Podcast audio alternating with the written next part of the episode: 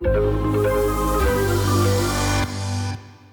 Schönen guten Morgen und herzlich willkommen zum Ideas Podcast von Societe Generale zum Börsenstart am Donnerstag, den 11. Januar.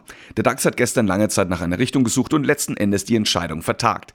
Der Schlussstand lag bei 16.689 Punkten. Das ist gerade einmal ein Pünktchen mehr als am Vortag. In den USA lief es erneut besser und damit sind wir bei den Vorgaben. Alle großen Indizes an der Wall Street legten zu. Am stärksten war wieder einmal der Nasdaq 100 mit einem Plus von knapp 0,7 Prozent. In Asien sorgt weiter der Nikkei für Furore. Der japanische Leitindex knackte zum ersten Mal seit 33 Jahren die Marke von 35.000 Punkten. Der Hang Seng legte ebenfalls deutlich zu, der Shanghai Composite immerhin moderat. Was wird heute alles wichtig? Zunächst richtet sich die Aufmerksamkeit auf den Bitcoin.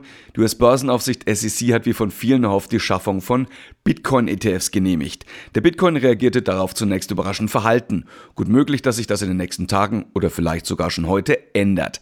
Außerdem lohnt es sich, Bitcoin-nahe Aktien im Auge zu behalten, also Papiere wie Coinbase, MicroStrategy oder hierzulande die Bitcoin Group. Das nächste wichtige Thema wartet uns dann am Nachmittag. Um 14.30 Uhr werden die US-Verbraucherpreise veröffentlicht. Wir erfahren also, wie es um die S-Inflation steht. Dann können nochmal zusätzliche Bewegungen in die Märkte kommen. Auf Unternehmensseite gibt es das ein oder andere Zahlenwerk aus der zweiten und dritten Reihe.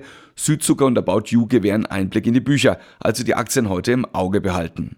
Auch beim Papier von SAP könnte es heute Bewegung geben. Gestern ging es für den Kurs nachbörslich schon einmal nach oben. SAP hat in den USA verschiedene Rechtsstreitigkeiten beigelegt. Dafür fallen Bußgelder von insgesamt über 300 Millionen Euro an. Dann schauen wir mal, wie der DAX erwartet wird. Die ersten Indikationen deuten auf ein doch recht ordentliches Plus hin. Gut möglich, dass der DAX zum Start sogar die Marke von 16.800 Punkten knackt. Kommen wir jetzt aber noch zur Marktidee. Diesmal geht es um Heidelberg Materials.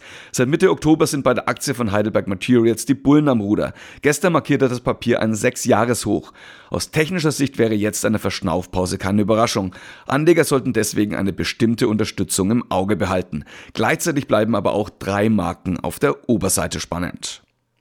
Wo sich diese Marken befinden, erfahren Sie wie gewohnt in einer ausführlichen technischen Analyse unter www.ideas-daily.de. Außerdem finden Sie dort passende Produktideen. Das war der Ideas Podcast von Societe Generale zum Börsenstart am Donnerstag, den 11. Januar.